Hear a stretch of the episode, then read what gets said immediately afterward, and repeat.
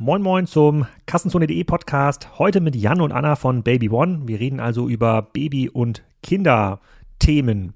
Dinge, die man braucht, neben dem Kinderwagen, rund um das Thema Kindererziehung und wie lange Baby One dort die jungen Eltern begleitet. Wie viel kostet eigentlich so ein Baby in den ersten paar Jahren? Zumindest was den materiellen Teil Kinderwagen, Hochschule und Co. angeht. Auch sowas besprechen wir im Podcast. Vielleicht habt ihr es auch schon bemerkt, es gibt ein neues Logo hier im Podcast. Das ist Teil eines größeres, größeren Relaunchs. Der soll in fünf Wochen abgeschlossen sein. Ich habe die komplette Relaunch-Datei, die Präsentation von Make Studio hochgeladen in die Discord-Community. Könnt ihr euch anschauen, könnt ihr kommentieren. Dann wisst ihr auch schon, wie Kassenzone.de, das Blog und die ganzen vielen kleinen Social-Media-Einheiten aussehen werden in vier bis fünf Wochen. Und diejenigen, die auch von euch Onlinehandel betreiben, so wie Anna und Jan von Baby One, den sei nochmal unser Sponsor nahegelegt, TaxDo. Die helfen ja wirklich bei allen relevanten Themen. In, Im letzten Jahr gab es ja so ein recht, recht wichtiges Thema für viele Online-Händler. Das war das Thema One-Stop-Shop. Das war Teil der größten Umsatzsteuerreform, die es, glaube ich, in diesem Bereich je gab. Teilweise konnten Händler ihre Meldung da nur manuell einreichen. Andere ähm, konnten sie dann äh, zum Teil über die One-Stop-Shop-Lösung einreichen. Ähm, ein anderer Teil musste dann wieder über die lokalen Finan Finanzämter ähm, gehen. Also überhaupt nicht easy peasy. Und die Lösung dafür heißt, könnt ihr euch schon vorstellen, natürlich TaxDo, weil die bieten eine cloud-basierte und automatisierte Transaktionsdatenauswertung an. Ähm, so weiß jeder Onlinehändler genau, welche Umsätze er über die One-Stop-Shop-Plattform melden muss und welche weiterhin lokal gemeldet werden müssen. Die haben da so ein Add-on, da stellt eine Datei zum Herunterladen zur Verfügung, der, die dann direkt im One-Stop-Shop hochgeladen werden kann. So vereinfacht TaxDo wirklich das Leben und rettet am Ende die Party der Online-Händler. Ähm, also die Party im erweiterten Sinne. Wir glauben natürlich auch, dass die Steigerungen im E-Commerce weitergehen in 2022. Ich glaube, Westwing hat ähm, heute einen, einen Rückgang gemeldet oder prognostiziert, dass sie 2022 unter 2021 liegen werden. Das liegt aber wohl an der Holzversorgung für die Möbelindustrie. Für die meisten anderen äh, E-Commerce-Anbieter dürfte die Wachstumsparty also weitergehen und am besten Fall natürlich mit Taxdu. So, Jetzt aber genug von Taxdu, jetzt geht's rein in den Podcast mit Jan und Anna. Jan und Anna, herzlich willkommen zum Kassenzone Podcast. Wir sprechen heute über den Handel mit Produkten für ganz junge Menschen. Wir sprechen heute mit Baby One. Sag doch mal, wer ihr genau seid und was Baby One genau macht. Hallo Alex, ich Hallo. bin Anna. Ich ähm, bin Geschäftsführerin von Baby One, bin 40 Jahre alt, habe zwei kleine Kinder, bin also mitten auch in unserer Zielgruppe drin. Und ich bin Jan, Geschäftsführer bei Baby One, bin 38 Jahre jung, auch mit zwei kleinen Kindern und deswegen auch noch in der Zielgruppe. Alles klar. Und äh, meine Kinder sind leider schon aus der Zielgruppe rausgewachsen. Äh, ähm, ich habe euch das im Vorgespräch schon gesagt, dass ich ähm, immer, wenn ich so ein klassisches Kinder-Item losgeworden bin, Babybett, Kinderwagen, Stockestuhl, was immer man so braucht, das war für mich immer ein äh, ganz äh, sozusagen ganz schöner Moment. Ähm, und äh, für, für diejenigen, die jetzt auch ohne Kinder sind, die jetzt irgendwie zuhören, könnt ihr mal so ein bisschen euren Markt beschreiben und vor allem Baby One auch so ein bisschen beschreiben. Hier im Norden, bei mir so um die Ecke, gibt es euch, glaube ich, nicht mit Filialen oder zumindest hätte ich jetzt keine vor, vor Augen. Wie seid ihr denn da verteilt? Also vielleicht gibt es sich nicht für uns mit Filialen, weil du ja wahrscheinlich eher rein online unterwegs bist. Uns gibt es aber auch im Norden. Ähm, wir sind ein Omnichannel-Unternehmen im Franchise-System für Baby- und Kleinkindbedarf. Bedeutet, wir haben etwas mehr als 100 ähm, stationäre Fachmärkte in Deutschland, Österreich und der Schweiz äh, und natürlich auch ähm, ein Online-Shop. Und diese Märkte betreibt die alle selber? Also sozusagen, oder, oder sind das irgendwie Franchise-Unternehmer, die das betreiben? Wie funktioniert das genau? Genau, von den Märkten sind äh, 29 wirklich Märkte, die wir selber betreiben und der Rest ist äh, in Hand von Franchise-NehmerInnen. Da haben wir insgesamt ähm, 28 Franchise-NehmerInnen im System, die dann jeweils diese Märkte betreiben, von einem bis zu zwölf Fachmärkte. Okay, und wenn man so ein bisschen über euch liest, dann sieht man so Umsatzzahlen 230, 250 Millionen habt ihr, glaube ich, jetzt verkündet für 20, äh, für 2021. Ähm, wie ist so die Stimmung in euer Markt? Äh, dank Corona müssten es jetzt doch deutlich mehr Babys geben. Ist das jetzt ein, ein Boom, gerade genau zur richtigen Zeit im richtigen Segment oder ist das ein fallender Markt oder werden die alle teurer, die Produkte? Dann steigt natürlich auch euer Umsatz. Also ob Babyboom gerade oder nicht, da scheiden sich wirklich die Geister. Es gibt da ganz unterschiedliche Untersuchungen ähm, dazu. Es werden aber auf jeden Fall ein bisschen mehr Babys geboren gerade. Wenn wir uns jetzt unsere gesamte Geschichte angucken, uns gibt es seit ein bisschen mehr als 30 Jahren am Markt, ähm, hat ähm, auf jeden Fall ähm, die Babyquote auch abgenommen. Allerdings geben Eltern in den letzten Jahren viel, viel mehr für das Kind auch aus. Bedeutet, ähm, wir wachsen auf jeden Fall, unsere Zahlen steigen und ja, im letzten Jahr konnten wir dann endlich die fabelhafte Viertelmilliarde knacken und haben 255 Millionen Euro Umsatz gemacht. Und jetzt rein von der äh, sozusagen von der Zielgruppe, von welchem Alter, also wahrscheinlich von null Jahren, aber bis zu welchem Alter geht das? Bis, bis wohin kaufen Eltern bei euch ein? Unser Sortiment ist ausgerichtet äh, für alles, was man für Kinder von null bis zum vierten Geburtstag braucht. Und da haben wir ein breites Spektrum, was das anbietet. Wo man auch sagen muss, dass insbesondere die Erstausstattung, also das Thema vor der Geburt, bei uns ähm, ganz klar auch den Fokus ausmacht. Hm. Und da habt ihr bestimmt ja auch Statistiken drüber, so einen, äh, und auch wenn es schwer ist, das zu generalisieren. So in diesen ersten vier Jahren, was geben denn klassische Eltern für ihre Kinder aus an solchen Produkten, vielleicht auch mit oder ohne Babynahrung, müsste man gleich nochmal sehen, was es da irgendwann da an Daten gibt. Also über welche Beträge reden wir denn an verfügbaren Warenkorb, den ihr überhaupt angehen könnt? Das ist super wichtig. Ähm, wir haben keine Verbrauchsgüter. Ne? Bedeutet, Essen, Windeln etc. zählen wir mhm. nicht dazu, sondern nur das, was wir äh, für die Ausstattung brauchen und da wirklich alles vom Schnuller über das Babyphone bis zu Kinderwagen und Autositzen. Und das ist natürlich super unterschiedlich, was einzelne ähm, Leute für das Baby ausgeben, aber das liegt ungefähr so im Schnitt bei äh, circa 1500 Euro vom, er vom äh, 0. bis zum 4. Jahr geben die 1500 Euro aus. Das scheint mir jetzt für eine klassische Hamburger Familie relativ wenig, muss ich äh, sagen. Ich hätte jetzt quasi tatsächlich mit einer fünfstelligen Zahl gerechnet. Das bezieht sich auch eher wirklich auf ähm, einen Durchschnitt, was äh, die Kunden innerhalb dieser Zeit bei, bei uns ausgeben. Das heißt also, dieses wirklich komplett, was gibt man in der Zeit für sein Kind aus, wird wahrscheinlich höher sein. Und es gibt dann auch ganz, ganz unterschiedliche Beispiele von Einkäufen, beispielsweise in Hamburg, wo allein der Ersteinkauf vor der Geburt schon bei zweieinhalbtausend Euro oder mehr liegt. Da geht die Spannung natürlich echt auseinander.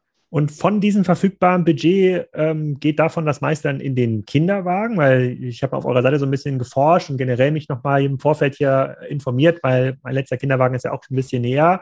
Da sind ja 1000 Euro super easy zu, äh, zu übersteigen und dann noch so ein paar Features, Regenschirm und vielleicht noch Chromfelgen, dann wird es auch nochmal deutlich teurer. Auf jeden Fall, da kann man heute mittlerweile einiges gestalten. Und ähm, wie du schon sagst, da kann man die 1000 Euro, wenn man will, natürlich auch knacken. Aber es gibt natürlich auch was für Budgets um, um 300 Euro im Kinderwagenbereich. Aber bei der Erstausstattung sind insbesondere Kinderwagen, dann ein Autositz und die Möbel sind so die, die großen Posten, die man bei uns kriegen kann und wofür dann auch das meiste am Budget draufgehen kann, wenn man will.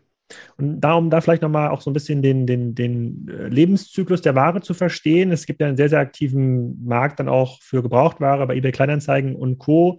Ähm, diese, diese Werte, die da eingekauft werden, diese 1500, 2000, 3000 Euro in den ersten ähm, vier Jahren, ähm, kann man sagen, dass die nochmal mindestens ein weiteres Kinderleben eingesetzt werden oder zwei. Also ein Kinderwagen ist ja nach vier Jahren in der Regel nicht auf, der kann dann locker nochmal vier Jahre weitergefahren äh, werden. Gibt es dafür Statistiken oder Erhebungen? Auf jeden Fall. Also Bei den Autositzen nicht unbedingt. Das sind ja sicherheitsrelevante Artikel. Da ist es total wichtig, dass noch nie ein Unfall mit einem Autositz passiert ist, wenn du ihn weitergibst. Beim Kinderwagen aber definitiv. Ich glaube, es gibt kaum einen Kinderwagen, der nicht noch für zwei, drei weitere Kinder benutzt wird. Es wird super häufig in der Familie weitergegeben, aber klar über die gängigen ähm, Plattformen wie eBay oder auch Mami-Kreisel wird es natürlich super gerne weiterverkauft. Ähm, wir haben unsere äh, genutzten Kinderwagen auch immer in der Family weitergegeben. Ich glaube zum Beispiel, Jan hat für seine Kinder gar keinen neu gekauft, oder? Nein, und äh, mein bester Kumpel fährt ihn jetzt gerade weiter. Der, da ist gerade das erste Kind gekommen. Das heißt, ähm, der, der ist stabil seit ja. acht Jahren.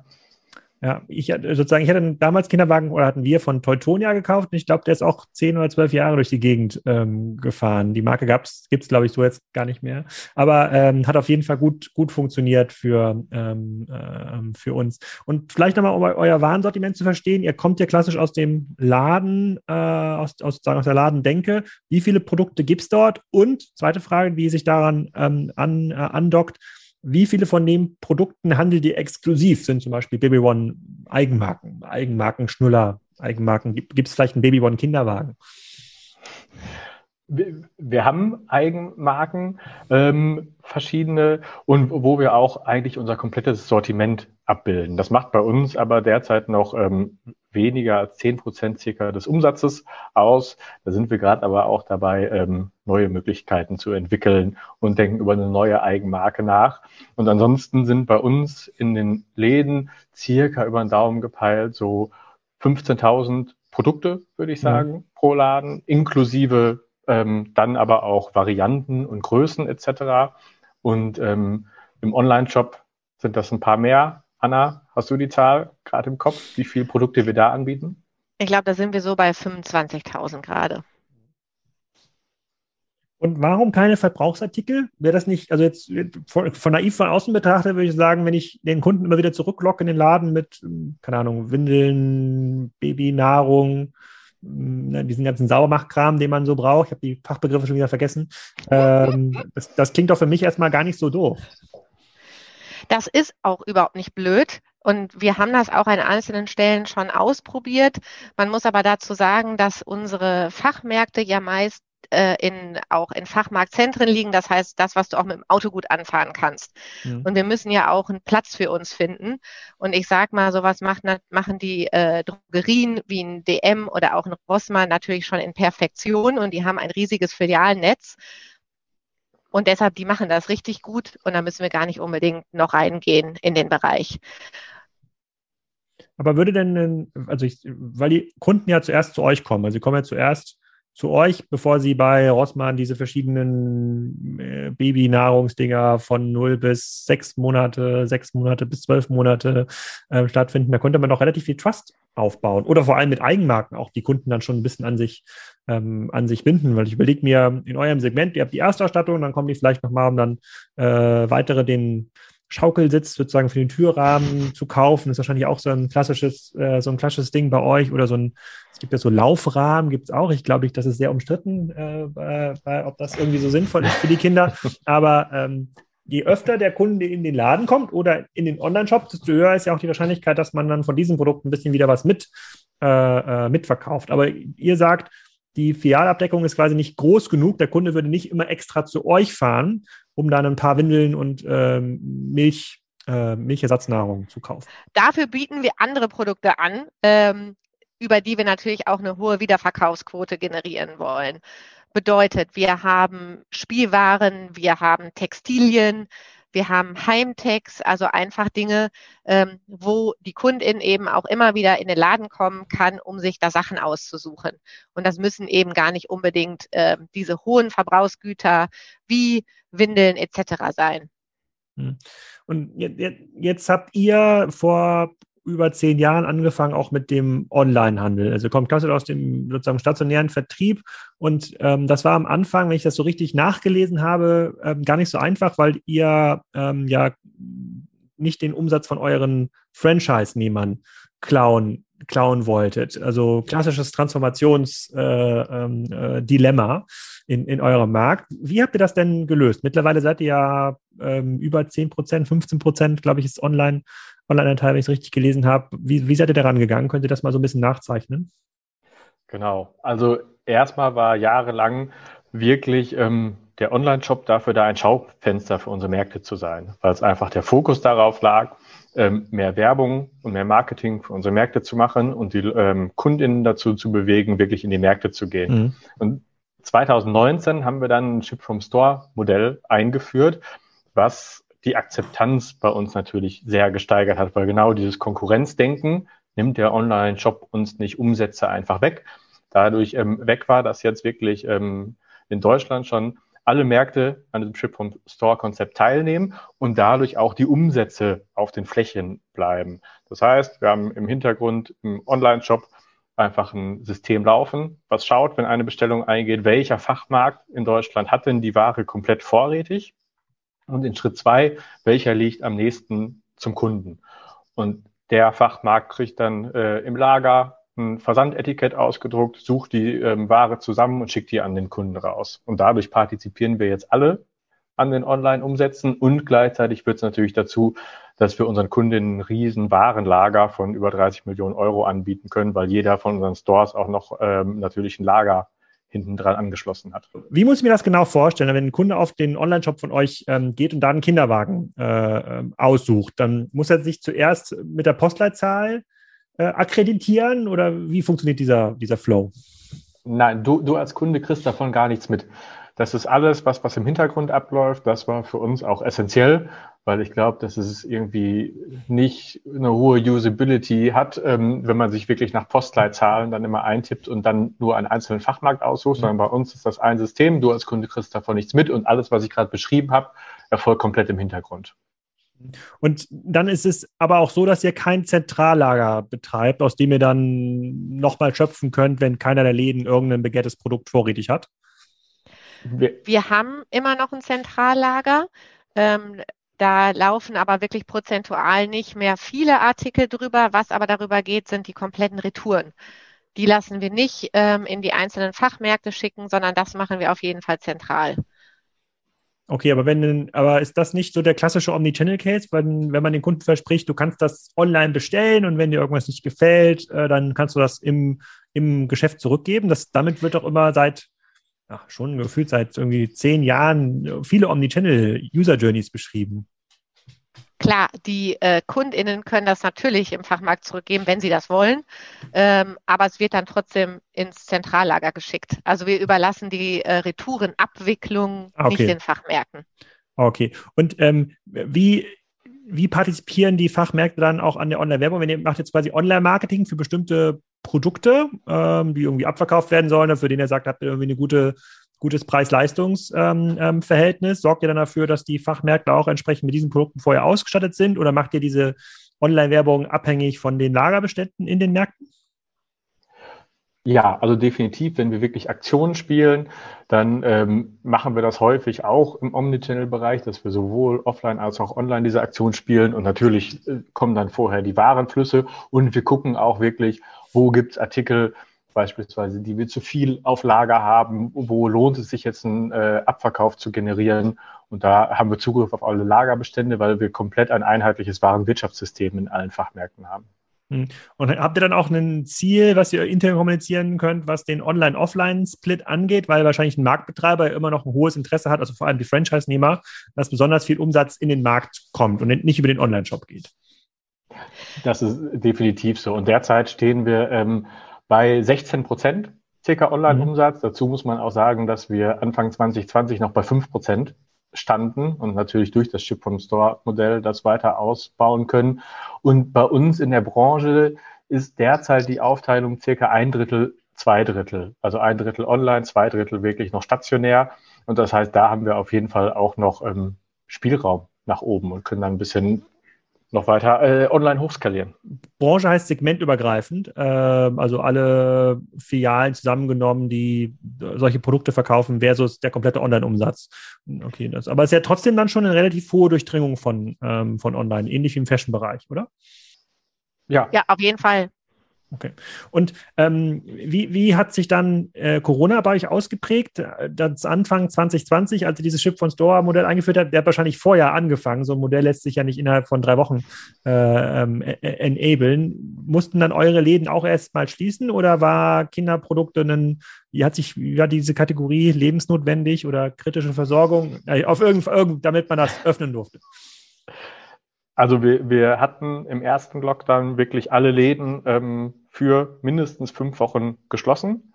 Das heißt, damals auch wirklich über 90 Prozent des Umsatzes sind uns ausgefallen, ähm, was wir natürlich online auch nicht komplett kompensieren konnten und ähm, haben dann nach und nach ähm, geschafft, in einzelnen Bundesländern diese Systemrelevanz oder Laden des täglichen Bedarfs oder wie auch immer man es nennt, zu erreichen und ähm, stehen jetzt auch in diesem äh, Bundesinfektionsschutzgesetz genau in dieser Liste der relevanten ähm, Einzelhandelsbranchen mit drin und konnten deswegen nach und nach und derzeit alle in Deutschland, in Österreich und der Schweiz sah es teilweise noch anders aus, ähm, öffnen. Mhm. Und hat sich das, hat sich das bei den Kunden gezeigt? Also wollten die Kunden dann auch immer mehr dann online kaufen oder haben sie dann gesagt, eigentlich würden sie für die Erstausstattung den Kinderwagen gerne mal Probe fahren oder den, keine Ahnung, die Wickelkom den Wickelkommoden-Aussatz ähm, vor Ort mal sehen, weil das ja schon ein sehr, sehr hoch, also her, hoch emotionales äh, äh, ähm, Produkt ähm, oder gibt es diese, diese Berührungsängste dann nicht mehr? Beides. Also wir haben schon vor allen Dingen im ersten Lockdown, als wir eben zu waren, gemerkt, dass es wir Kundinnen hatten, die auch diese komplette Erstausstattung online gekauft haben, vom Schnuller überm Autositz bis zum Kinderwagen. Ähm, das ist auch zum Teil geblieben. Was wir aber merken, ist, dass der Stationärbesuch immer noch ganz, ganz häufig stattfindet. Also ob die Kundinnen dann später stationär kaufen oder online, das ist uns egal. Aber dieser Besuch im Fachmarkt und die Beratung vor Ort, die findet einfach noch richtig häufig statt. Und vor allen Dingen auch, wie du erwähnt hast, ist, ist ein emotionaler Einkauf. Und dieses Probefahren über unsere äh, Rüttelstrecken mit den Echtpuppen im Wagen drin. Ähm, das ist einfach nochmal anders, als das nur online zu bestellen. Nur Rüttelstrecke, um das ein bisschen besser zu verstehen. Was heißt das äh, genau? Ist das so wie Globetrotter diesen See hat, wo man Kajakprobe fahren kann? Habt ihr so, eine, so ein Parcours im Laden, wobei man ja eigentlich bei so einem klassischen Fachmarktzentrum einfach nur vor die Tür äh, gehen muss? Das ist ja rüttelig genug. ja, also es ist nicht so cool äh, wie eine Kajakstrecke definitiv, ähm, aber wir haben ein Parcours in den Märkten, wo du einfach über verschiedene Untergründe fahren kannst. Ähm, und ich sag mal, dieses äh, Kinderwagen ähm, zusammenklappen, auseinanderklappen, fahren, die verschiedenen Höhen sich anzugucken, gerade wenn ähm, du jetzt eventuell auch viel größer als deine Partnerin bist und all diese Themen, welcher Wagen dann richtig zu dir passt, da hast du natürlich die Auswahl bei uns äh, vor Ort in den Märkten und kannst das ausprobieren. Hm. Sorry, Jan, ich hätte dich unterbrochen. Ich, äh, jetzt, jetzt aber. Sehr gut. Ich wollte nur sagen, für uns war das auch nach dem ersten harten Lockdown ein riesen ähm, Aha-Erlebnis. Man wusste ja auch nicht, wie reagieren gerade äh, unsere Kundinnen in der Lebensphase, in der sie sich befinden, darauf, auf diese Unsicherheit und wollen die noch in die Läden, dass wirklich ähm, bei Wiedereröffnung der Läden sich teilweise Schlangen vor den Läden gebildet haben, weil dieses Bedürfnis, anfassen, Beratung zu erfahren, einfach noch sehr hoch war. War für uns ähm, eine sehr wichtige Erkenntnis. Hm. Ähm, vielleicht bräuchte man noch so einen aufgeschnittenen äh, Golf im, im, Laden mit so einem Kofferraum, damit man so probeweise diesen äh, Kinderwagen ein, einladen kann. Das habe ich immer bei diesen Kommentaren, wenn man online äh, Produkte bewertet, war das immer so ein zentrales Kriterium, wie gut da irgendwie so ein Golfkofferraum ähm, passt. Dass der Parkplatz immer direkt vor der Tür ist. Da gehen wir eigentlich immer mit hin, um Sitze einzubauen, zu gucken oder auch ähm, den Kinderwagen in den Kofferraum zu laden und auszuprobieren. Hm. Wie, wie, verhalten sich denn die Hersteller in eurem Bereich? Die werden ja natürlich jetzt auch, ähm, da, da gibt es dann auch einen relativ hohen Innovationsdruck. Äh, ähm, Teilweise gibt es wahrscheinlich im Preiseinstiegssegment auch einen enormen äh, Margendruck. Jetzt kommen diverse Direktvertriebskanäle äh, dazu, MyToys, Amazon und Co. Sprechen wir vielleicht gleich nochmal ähm, drüber. Gibt es da, da viel Verdrängung? Sind da viele Hersteller, die es versuchen, selber direkt zu verkaufen, insbesondere die teureren? Äh, Produkte oder halten Sie sich quasi noch so ein bisschen an, das, an die Fachmarktlogik? Ich glaube, die Mehrheit un, un, unserer Lieferanten an der Stelle hat auch einen eigenen Online-Shop und macht auch Direktvertrieb. aber an vielen Stellen noch, noch nicht mit hohem Druck, weil ich glaube einfach diese stationäre Komponente, die wir natürlich auch abbilden und äh, der Drang äh, der Kundin dahin zu gehen auch noch ähm, ja, einfach stark ist. Aber dennoch ist es, glaube ich, wie in vielen Branchen die übliche Entwicklung, dass ähm, Direct-to-Consumer-Business auch bei den Lieferanten nach und nach ankommt und auch an Bedeutung ein bisschen gewinnt. Oh, aber würdet ihr denn sagen, wenn es jetzt eine Kinderwagenmarke gibt, die massiv irgendwie online vertreibt, auch online vielleicht rabattiert, das ist eine Marke, bei der ihr dann, sagen wir mal, zurückhaltender werden müsst im, äh, im Einkauf? Weil das doch, weil ihr gibt ja quasi, ihr habt das dieses klassischen Ropo-Effekt, würde ich mal, äh, würde ich mal, würde ich mal sagen. Dann fährt dann jemand bei euch diesen Kinderwagen im Laden Probe auf der Rüttelstrecke und kauft den irgendwie online direkt. Wie geht ihr denn mit diesem Dilemma um? Ich glaube, uns ist vollkommen klar, dass wir, ähm, dass wir die Marktpreise auch mitgehen müssen. Nur weil wir einen Laden haben und eine Rückel, Rüttelstrecke, können wir nicht alle Produkte plötzlich zehn Prozent teurer machen, sondern ähm, müssen uns an den Marktpreisen orientieren. Und ich glaube, die natürliche Entwicklung, dass auch Lieferanten online tätig sind, ja, das ist eine natürliche Entwicklung, die wir auch nicht aufhalten können, sondern wir müssen am Ende des Tages mit dem äh, Gesamtangebot, was wir äh, bieten, besser sein. Und da sind wir ganz optimistisch, dass wir das weiterhin auch ganz gut ausfüllen werden wenn man davon aus jetzt draufschauen würde, dann würde man doch äh, zuerst mal sagen, ähm, da muss man jetzt mal eine starke Kindermarken-Eigenmarke entwickeln, den Baby One äh, Kinderwagen, um da überhaupt auch strategisch was dagegen setzen äh, zu können. Ähm, das wird, da werdet ihr ja nicht die Ersten sein, die zumindest mal drüber nachgedacht haben oder es auch mal versucht haben. äh, ähm, Gab es da schon mal Experimente im Markt und äh, wie schwierig ist es eigentlich heute, so einen Kinderwagen zu bauen? Einen Kinderwagen zu bauen, das ist eine gute Frage, wenn man es, glaube ich, komplett von Scratch auf selbst entwickeln will. Ich glaube, es ist ein Riesenschritt und auch mit vielen Investitionen verbunden und gleichzeitig natürlich auch mit einer Menge Know-how. Also es ist so, dass wir derzeit auch zumindest insgesamt an einer neuen Eigenmarke entwickeln, genau, weil wir natürlich auch wissen, dass, dass wir auch selber uns ein bisschen vom Markt äh, absondern müssen an manchen Stellen und ein bisschen raus aus der Vergleichbarkeit müssen, zumindest an vielen Stellen und uns auch zutrauen, dass wir das mit unserem System extrem gut hinkriegen werden. Das heißt, ja, wie, wie, genau wie die Lieferanten neue Wege gehen, machen wir das an der Stelle auch. Und ähm, worauf es dann hinausläuft, läuft, auf welche Produkte und wie wir da was Gutes gegensetzen, das, das entwickeln wir gerade. Und seht ihr auf den anderen, ähm, auf, bei euren Wettbewerbsmarktplätzen, die ja mal zu Amazon, ähm, diesen Effekt, den andere Marken auch haben, dass wenn man da nach Kopfhörern sucht, sieht man dann nur noch irgendwie Marken, von denen man noch nie im Leben was gehört hat. Ist das bei, ähm, bei Kinder- oder Babyprodukten mittlerweile auch so, dass es dort, keine Ahnung, 1000 Anbieter für Schnuller gibt? Das scheint mir ein relativ einfach zu produzierendes und einfach versendbares Produkt zu sein. Würde ich jetzt erwarten, dass es dort so einen, so einen krassen Wettbewerb gibt? Also ich glaube, wenn du bei Amazon ähm, nach Kinderwagen googelst, dann findest du da auf jeden Fall Produkte, von denen wir auch noch nie äh, und Hersteller, von denen wir noch nie was gehört haben. Ähm, bei Schnullern etc. hält sich das, glaube ich, echt in Grenzen. Ähm, ist vielleicht aber dann auch nicht so das äh, Top-Geschäft, da irgendwie noch mit einzusteigen. Hm. Okay, ich lese euch mal äh, fünf Marken quasi von einer großen äh, Marktplatzplattform vor oder fünf Marken, wo ich glaube, das könnten Marken sein. Und ihr sagt mal, ob das überhaupt eine Marke ist. Dann haben wir, fangen mal an mit ähm, der Kesa Loops Kinderwagen. Schon mal gehört? Nein. Nein. Okay. Dann ähm, Kinderkraft. Ja. Ja. Okay.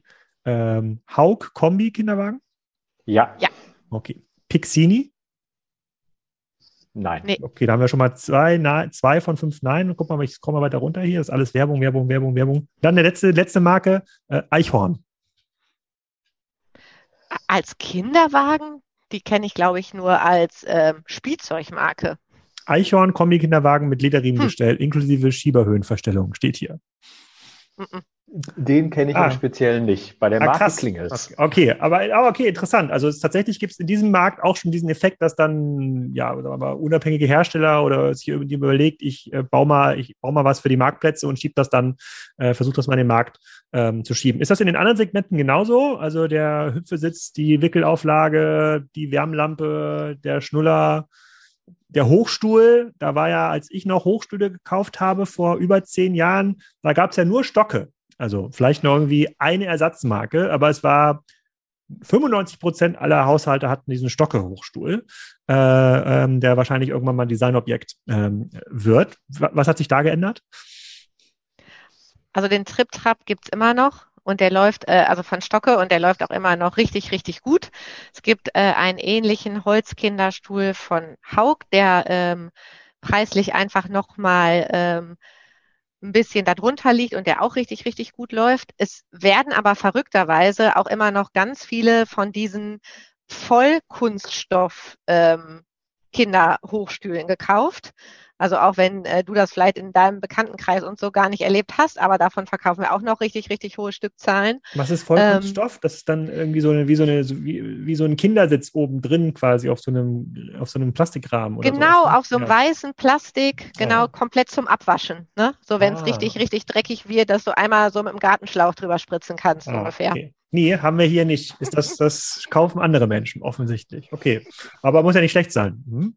Okay, da gibt es also auch, da, also auch einen entsprechenden Druck. Gab es irgendeine Produktinnovation, so wie in der Küche irgendwie der Thermomix, die Induktionsplatte, die in den letzten Jahren eure Branche durcheinander gespült hat? Also was jetzt derzeit rausgekommen ist, was äh, eine große Innovation, weil wir wirklich einen Autositz, den Cybrix rausgebracht hat, der ähm, vorne in im Gurt quasi ein Airbag integriert hat. So, und das jahrelang ausgetüftelt, das war auf, ist gerade auf jeden Fall eine große Innovation. Ähm, wir haben den E-Kinderwagen, der vor circa zwei Jahren rausgekommen ist, ähm, der erste, also mit Schiebeunterstützung durch einen E-Antrieb an der Stelle.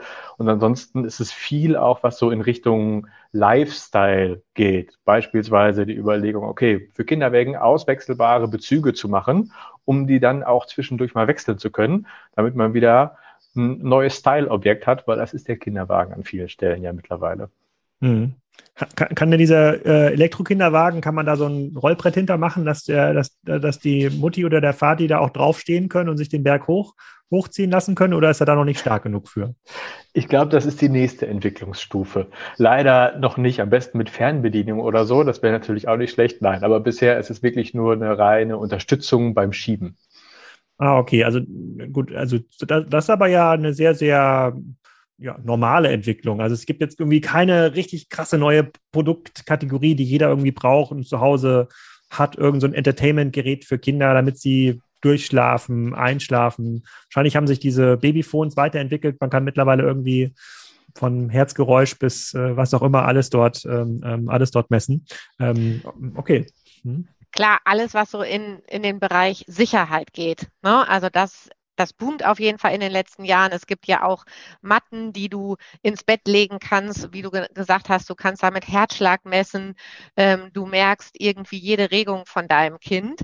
Was wir aber auch merken, ist, dass zu hoch technisierte Produkte einfach auch noch nicht wirklich gut ähm, funktionieren. Also es wurde auch mal versucht, Matratzen auf den Markt zu bringen, ähm, die Musik spielen für dein Kind oder Roller für Kleinkinder mit E-Antrieb. Also wir glauben auch, dass man das nicht unbedingt braucht. Also nicht alles auf dieser Welt muss technisiert werden. Ähm, und da merkt man schon, dass die Kundinnen da auch noch äh, sehr reserviert sind.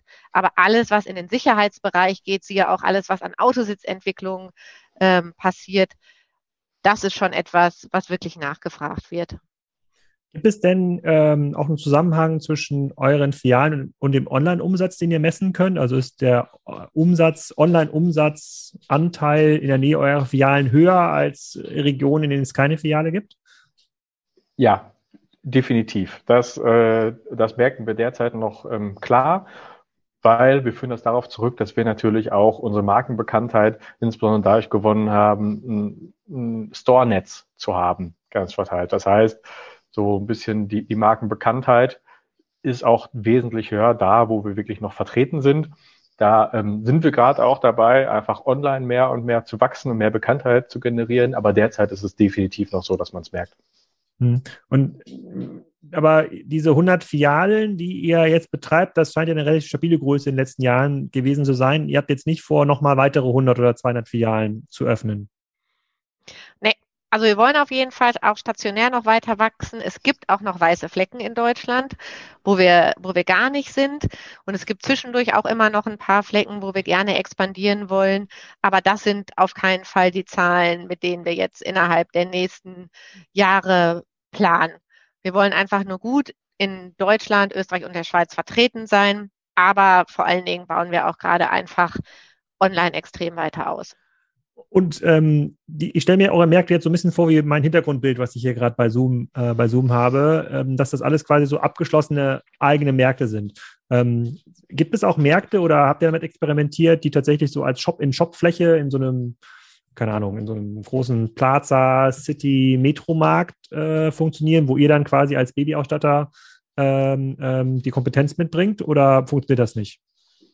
Also wir sind äh, zum Teil auch manchmal in ähm, großen Möbelgeschäften vorhanden und sind da dann einfach die Babyfläche. Das haben wir schon. Wir äh, testen natürlich an der einen oder anderen Stelle auch äh, Shoppingcenter aus, ähm, wo wir sind. Aber irgendwie, ähm, wenn du darauf anspielst, irgendeinem SB-Warenhaus oder so, dann eine Etage davon nicht. Wir sind gerne im Erdgeschoss wir mögen nicht so gern die zweite Etage. Äh, auf jeden Fall eigentlich. Wer mag die denn überhaupt? Gibt es jemanden, der gerne die zweite Etage nimmt, der sagt, komm, die 40 Prozent vom Umsatz, die brauche ich nicht. Gib mir gerne die zweite Etage. Ja. Ja. Vielleicht. Ja, aber oh, gut, offensichtlich. Offensichtlich. Okay, okay, verstehe ich. Also dann, dann müsst ihr quasi online stärker expandieren. Seid ihr denn irgendwie beschränkt quasi oder äh, limitiert in eurer, in, in der Online-Fantasie durch dieses ähm, Franchise-Konstrukt? Ähm, vielleicht könnt ihr mal ein bisschen erzählen, wie viele Leute arbeiten denn eigentlich für euren Online-Shop, Online-Marketing, ähm, sozusagen Retourenhandling ist es ja dann im Grunde genommen auch in Zentrallager, was dann rein auf Online einzahlt. Also insgesamt äh, hier in der Zentrale in Münster sind wir ungefähr 140 Leute. Hm. Ich würde sagen, für den E-Commerce sind wir, glaube ich, zurzeit bei ungefähr 20 Leuten. Hm. Ähm, wie gesagt, Retourenlager etc. haben wir ausgelagert, machen wir ja gar nicht selbst. Und Limitierung, danach hast du ja gefragt, eigentlich nicht. Natürlich müssen wir uns irgendwann überlegen, wie viel Anteil online wollen wir auch, äh, können wir auch stemmen mit unseren Märkten vor Ort. Wie ist das auch möglich? Die haben natürlich auch begrenzte Lagerkapazitäten. Klar, wir sagen immer, der ganze Store ist ja eigentlich das Lager, weil daraus picken wir im Endeffekt ja auch. Ähm, aber das müssen wir uns jetzt einfach mit der Zeit angucken. Wie Jan gesagt hat, sind wir jetzt ungefähr bei 16 Prozent Online-Anteil. Wenn wir denn dann mal auf 30 kommen, müssen wir uns einfach das gesamte System auch nochmal anschauen. Wie, viele Sendungen am Tag muss denn so ein normaler Store ähm, dann verpacken? Also ich, ich stelle mir vor, das läuft dann irgendwie tagsüber bei dem ein und zwischendurch, wenn da ein bisschen Freiraum ist, dann kann er die Ware schon mal irgendwie seine Kammer stellen, wo er dann die Pakete macht. Aber wie muss ich mir das vorstellen? Sind das dann irgendwie 10, 100, 1000 am Tag, was da irgendwie rausgeht? Es sind derzeit eher Richtung 10 pro Tag. Okay, aber das sind dann meistens dann so große Produkte, dass man trotzdem diese 10, 15 Prozent Online-Anteil dann schon äh, ähm, erreicht. Jan, ich glaube, wir sind jetzt, äh, also es sind schon weit über 10. Wir haben das System mal mit 10 Paketen pro Tag gedacht. Ne? Das war so die Ursprungsidee, hm. dass es genau wie du es beschrieben hast, auch nicht vom ähm, Beratungsgespräch abhält, dass es einfach nebenbei gemacht werden kann. Das wird jetzt auf jeden Fall mehr. Allerdings haben wir natürlich auch weniger Frequenz in den Märkten. Das heißt, ja. die MitarbeiterInnen ähm, sind, wenn sie nicht mehr so stark auf der Fläche eingebunden sind, das ist die Grundidee, können dann natürlich auch Pakete verpacken. Und wie, wie, kommen die, kommen die dann an so ein Paket? Leuchtet dann irgendwo so eine gelbe Lampe? Online-Bestellung ist jetzt bei dir wieder angekommen, äh, jetzt schnell verpacken oder wie läuft das? Es kommt tatsächlich äh, hinten im Lager quasi eine, eine Info, an den, äh, an den Drucker und an den Lager-PC. Da wird klar, okay, was, was muss gepickt werden. Dann ist äh, das Zeitfenster von zwei Stunden vorgegeben, wenn man sagt, ich nehme die Bestell Bestellung an, dass man sie dann fertig macht. Pakete etc. stehen bereit und dann kann die Ware zusammengesucht werden. Und die meisten legen es sich auch so, dass es dann gebündelt irgendwie morgens gemacht wird. Und habt ihr da auch ähm, Herausforderungen bei dieser Transformation gehabt oder gab es dann auch irgendwie mehr Marktbesitzer, die gesagt haben, das finden wir total doof, wir wollen gar keine Bestellungen annehmen oder wir schicken die Pakete einfach nicht so schön raus? Äh, ging das gut oder war das schwer? Also natürlich äh, gibt es da so einiges an Transformationen zu bewältigen, aber das betrifft jetzt definitiv auch längst nicht nur die Filialen von Franchise-NehmerInnen, sondern auch unsere eigenen. Da muss man einfach sagen, unsere, die meisten MitarbeiterInnen in den Stores sind einfach ähm, BeraterInnen. Und ein Paket zu packen ist was ganz anderes, als wenn ich eine Schwangere vor mir habe, die ich glücklich machen kann mit meiner Beratung. Und das mussten wir erstmal alle gemeinsam lernen dass wir auch ähm, den Online-Kunden oder die Online-Kundin mit so einem Paket echt glücklich machen können, sieht man nur meistens nicht. Das heißt, das mussten wir zusammen lernen. Da hat aber auch geholfen, am Anfang von Corona, als wir komplett geschlossen waren, waren wir ja plötzlich eigentlich reiner Online-Händler. Das mhm. heißt, ähm, da haben sich auf einmal auch alle Leute interessiert für unsere Website, für unsere SEA-Aktivitäten, für alles Mögliche. Mhm. Und ich glaube, diese, diese Lernphase in Richtung Onliner, die ähm, mhm. gehen wir gerade alle zusammen. Ja, okay, das verstehe das verstehe ich. Und ähm, diese, äh, aber macht es trotz, ist, oder sagen wir andersrum gefragt, ist es nicht attraktiv, äh, wenn man jetzt zum Beispiel Produkte hat, bei denen man noch nicht weiß, laufen die eigentlich im Laden? Das nur mal online auszuprobieren, ob es eine Nachfrage gibt, keine Ahnung, irgendeine Nuckel-Innovation oder irgendeine Spiel-Innovation, die man jetzt nicht tausendfach einkaufen will und dann auf die Flächen ähm, verteilt, sondern wenn man sagt, okay, das probieren wir jetzt erstmal rein, diese Online-Logik aus, mal gucken, ob es überhaupt läuft und dann bestellen wir es für den Laden nach. Total. Total. Also, aber die ähm, unsere verschiedenen Kanäle wirklich auszusteuern, unsere Sortimente unterschiedlich zu spielen, das ist auch was, wo wir gerade dabei sind, das weiter zu lernen und genau unser Zentrallager vielleicht noch ein bisschen mehr zu nutzen. Derzeit probieren wir Produkte einfach immer in einzelnen unserer Stores aus, mhm. die dann auch online ab abgebildet werden können. Aber dieses zum Beispiel mal nur online abzubilden, das sind Sachen, ähm, die wir auch nach und nach testen. Meistens machen wir es derzeit noch mit Stores dabei, einfach weil wir dann direkt auch sehen, wie laufen sie auf der Fläche. Und da ist natürlich ganz cool, dass wir 30 eigene Stores haben, um die Dinge auch immer schnell mal ausprobieren zu können. Mhm. Wie bewertet ihr denn generell das Marktumfeld? Also ich, ich hätte jetzt gedacht, dass viele Leute schon anfangen, bei Amazon so initiale Sachen zu kaufen. Kinderwagen wäre ich mir nicht sicher, weil es, wie gesagt, für die anspruchsvolleren Kunden doch noch so ein stark emotionalisiertes ähm, Produkt ist. Aber insbesondere im Bereich Spielzeug gibt es ja auch jetzt chinesische Plattformen, die versuchen, in den Markt zu drängen mit AliExpress und, äh, und, und, und vielen, vielen anderen. Seht ihr da irgendwie einen zentralen Effekt auf euer Geschäft oder sind das irgendwie Kunden, die dann unzufrieden sind, äh, dann zu euch kommen und sagen, dann jetzt kaufen wir einmal richtig? Der Markt ist super in Bewegung und darauf müssen wir einfach immer reagieren. Also all die Transformationen, die wir angestoßen haben und die Veränderungen, die sind ja einfach nicht nur durch Spaß an der Freude, sondern weil wir uns eben einfach auch verändern müssen. Und das ist extrem wichtig, da genau zu gucken, wo wir auch einen Platz finden und wo wir unsere KundInnen zufriedenstellen können. Und bisher ist es wirklich so, dass sie auch zu uns kommen, nicht nur weil sie unzufrieden mit den anderen Plattformen sind, sondern weil wir eben ähm, auch gut sind. Und gibt es irgendeine Möglichkeit, diese, diese ähm, Lebensdauer des Kunden zu verlängern? Also jetzt nicht sein Leben, sondern aber die die Loyalität zu euch, weil ihr sagt ja jetzt, ihr habt eine natürliche Grenze nach vier Jahren. Ne, wenn ihr Produkte habt für null bis vierjährige Kinder, ist nach vier Jahren ja eigentlich Schluss. Dann sieht er euch, äh, dann sieht er euch nie wieder. Da könnte man ja nachdenken über die Baby One Community, äh, wo man dann irgendwie Gebrauchtware weitervermitteln kann, um dort irgendwie äh, zentral zu sein. Aber es schreit natürlich immer relativ viel danach, dass man dann reinwächst in den für die Fünfjährigen, Sechsjährigen und schon ist man in der Schul, äh, Schulstartausstattung im Baby One Laden. Wie, wie sieht das da aus? Also, gibt es diese Bewegung? Nein, gibt es bei uns derzeit nicht, weil wir wirklich auch gucken, wo, wo sind wir wirklich gut. Und auch bei uns im Bereich von 0 bis 4 haben wir einfach echt noch Poten Potenziale, da auch mehr Bindung auch innerhalb dieser Dauer hinzukriegen, die Leute noch mehr an uns zu binden. Und ähm, danach kommen dann einfach andere, die es im Zweifel auch ein bisschen besser können für fünf, sechsjährige als wir. Und da ähm, fokussieren wir uns mindestens die nächsten zwei Jahre ganz klar auf das ähm, von 0 bis 4, was wir uns auf die Fahnen geschrieben haben. Und innerhalb der Zielgruppe der 0 bis vierjährigen Kinder Eltern, das ist ja quasi, ihr habt ja wahrscheinlich keinen Newsletter, der an die Dreijährigen geht. Ähm, wie, wie funktioniert dort dann das Marketing? Könnt ihr dann jemanden, der den Kinderwagen gekauft hat, in einem Store Könnt ihr denen eine E-Mail schreiben im Nachgang? Also ist das CRM-System schon so ausgereift oder geht das nur, wenn er den Kinderwagen online bestellt und im Store, ähm, im Store dann abholt? Weil das macht ja schon mega Sinn, weil ihr ja genau wisst, wie alt das Kind ist und dann nach irgendwie einem halben Jahr sagen können, guck mal, jetzt gibt es hier die nächste Verstellmöglichkeit in deinem Hochstuhl oder was auch immer man sich da irgendwie überlegt. Wie, wie macht ihr das? Wir haben schon sehr, sehr früh mit ähm, einer Kundenkarte gestartet, mhm. ähm, die wirklich auch einen Großteil ähm, unserer KundInnen nutzen, ob offline oder online. Und das heißt, wir sammeln schon seit vielen Jahren sehr, sehr viele Daten und genau das, was du gesagt hast, stimmt ja. Also unsere Produkte, unser Kundenlebenszyklus ist ja sehr vorhersehbar.